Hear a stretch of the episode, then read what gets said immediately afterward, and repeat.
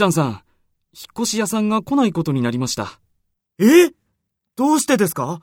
運転手が事故を起こしたそうです。事故？それじゃあ仕方がないですね。ええ。